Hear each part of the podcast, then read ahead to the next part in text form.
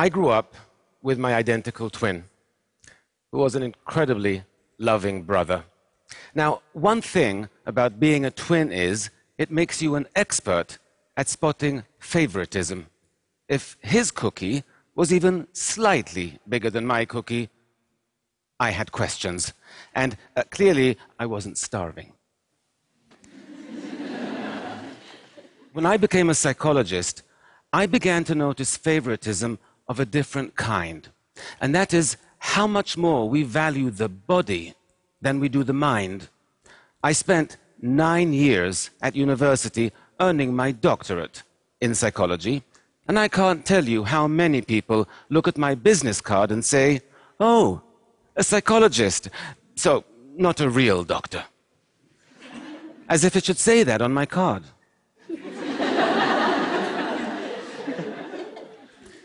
This favoritism, we show the body over the mind. I see it everywhere. I recently was at a friend's house and their five year old was getting ready for bed. He was standing on a stool by the sink, brushing his teeth, when he slipped and scratched his leg on the stool when he fell. He cried for a minute, but then he got back up, got back on the stool, and reached out for a box of band aids to put one on his cut.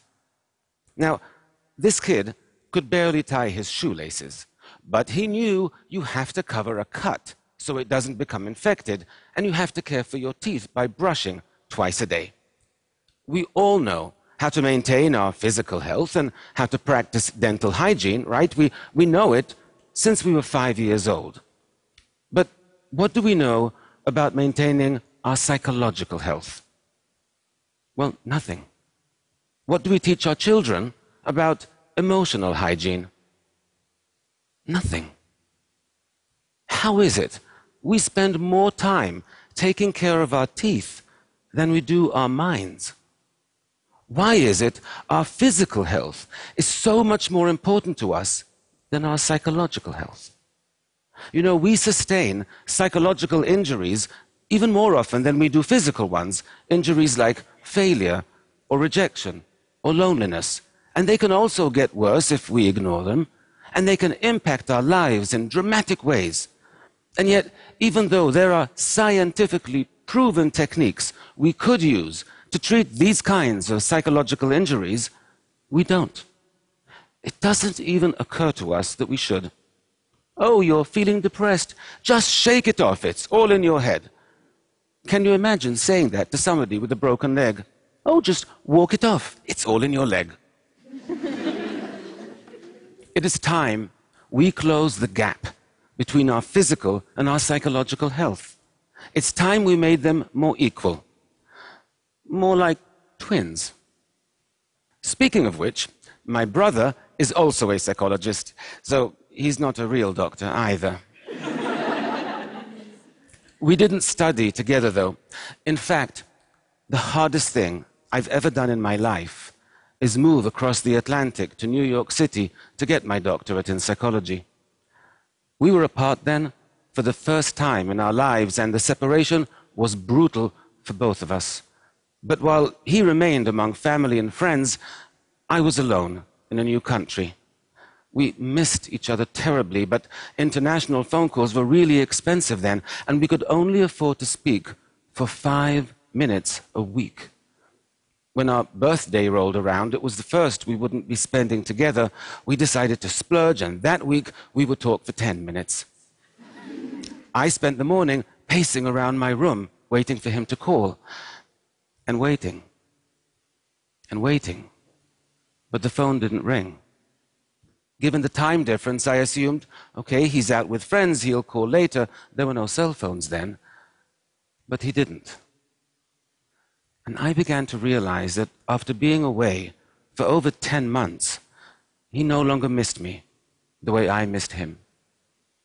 I knew he would call in the morning, but that night was one of the saddest and longest nights of my life. I woke up the next morning. I glanced down at the phone and I realized I had kicked it off the hook when pacing the day before stumbled out of bed, I put the phone back on the receiver, and it rang a second later. And it was my brother. And boy, was he pissed. it was the saddest and longest night of his life as well. Now, I tried to explain what happened, but he said, I don't understand. If you saw I wasn't calling you, why didn't you just pick up the phone and call me? he was right. Why didn't I call him? I didn't have an answer then. But I do today, and it's a simple one loneliness. Loneliness creates a deep psychological wound, one that distorts our perceptions and scrambles our thinking. It makes us believe that those around us care much less than they actually do. It makes us really afraid to reach out because why set yourself up for rejection and heartache when your heart is already aching more than you can stand? I was in the grips of real loneliness back then, but I was surrounded by people all day, so it never occurred to me. But loneliness is defined purely subjectively. It depends solely on whether you feel emotionally or socially disconnected from those around you, and I did. There is a lot of research on loneliness, and all of it is horrifying. Loneliness won't just make you miserable, it will kill you. I'm not kidding. Chronic loneliness increases your likelihood of an early death by 14%. 14%. Loneliness causes high blood pressure, high cholesterol. It even suppresses the functioning of your immune system, making you vulnerable to all kinds of illnesses and diseases. In fact, scientists have concluded that taken together, chronic loneliness poses as significant a risk for your long term health and longevity as cigarette smoking. Now, cigarette packs come with warnings saying this could kill you, but loneliness doesn't. And that's why it's so important we prioritize our psychological health, that we practice emotional hygiene. Because you can't treat a psychological wound if you don't even know you're injured. Loneliness isn't the only psychological wound that distorts our perceptions and misleads us. Failure does that as well. I once visited a daycare center where I saw three toddlers play with identical plastic toys. You had to slide the red button and a cute doggy would pop out. One little girl tried pulling the purple button, then pushing it, and then she just sat back and looked at the box with her lower lip trembling. The little boy next to her watched this happen, then turned to his box and burst into tears without even touching it. Meanwhile, another little girl tried everything she could think of until she slid the red button, the cute doggy popped out, and she squealed with delight. So, three toddlers with identical plastic toys but with very different reactions to failure. The first two toddlers were perfectly capable of sliding a red button. The only thing that prevented them from succeeding was their mind, tricked them into believing they could not. Now, adults get tricked this way as well all the time. In fact, we all have a default set of feelings and beliefs that gets triggered whenever we encounter frustrations and setbacks. Are you aware of how your mind reacts to failure? You need to be. Because if your mind tries to convince you you're incapable of something and you believe it, then like those two toddlers, you'll begin to feel helpless and you'll stop trying too soon or you won't even try at all and then you'll be even more convinced you can't succeed. You see, that's why so many people function below their actual potential. Because somewhere along the way, sometimes a single failure convinced them that they couldn't succeed, and they believed it. Once we become convinced of something, it's very difficult to change our mind. I learned that lesson the hard way when I was a teenager with my brother. We were driving with friends down a dark road at night when a police car stopped us. There had been a robbery in the area and they were looking for suspects. The officer approached the car and he shined his flashlight on the driver, then on my brother in the front seat, and then on me. And his eyes opened wide and he said, Where have I seen your face before? and I said, In the front seat. But that made no sense to him whatsoever, so now he thought I was on drugs.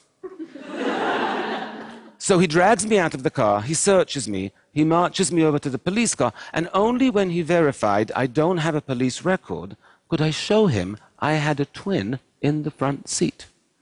But even as we were driving away, you could see by the look on his face, he was convinced that I was getting away with something. Our mind is hard to change once we become convinced. So it might be very natural to feel demoralized and defeated after you fail, but you cannot allow yourself to become convinced you can't succeed. You have to fight feelings of helplessness. You have to gain control over the situation. And you have to break this kind of negative cycle before it begins. Our minds and our feelings, they're not the trustworthy friends we thought they were. They're more like a really moody friend who can be totally supportive one minute and really unpleasant the next. I once worked with this woman who, after 20 years of marriage and an extremely ugly divorce, was finally ready for her first date. She had met this guy online, and he seemed nice, and he seemed successful, and most importantly, he seemed really into her. So she was very excited. She bought a new dress, and they met at an upscale New York City bar for a drink. Ten minutes into the date, the man stands up and says, I'm not interested, and walks out. Rejection is extremely painful. The woman was so hurt she couldn't move. All she could do was call a friend. And here's what the friend said Well, what do you expect? You have big hips, you have nothing interesting to say. Why would a handsome, successful man like that ever go out with a loser like you? Shocking, right? That a friend can be so cruel. But it would be much less shocking if I told you it wasn't the friend who said that. It's what the woman said to herself.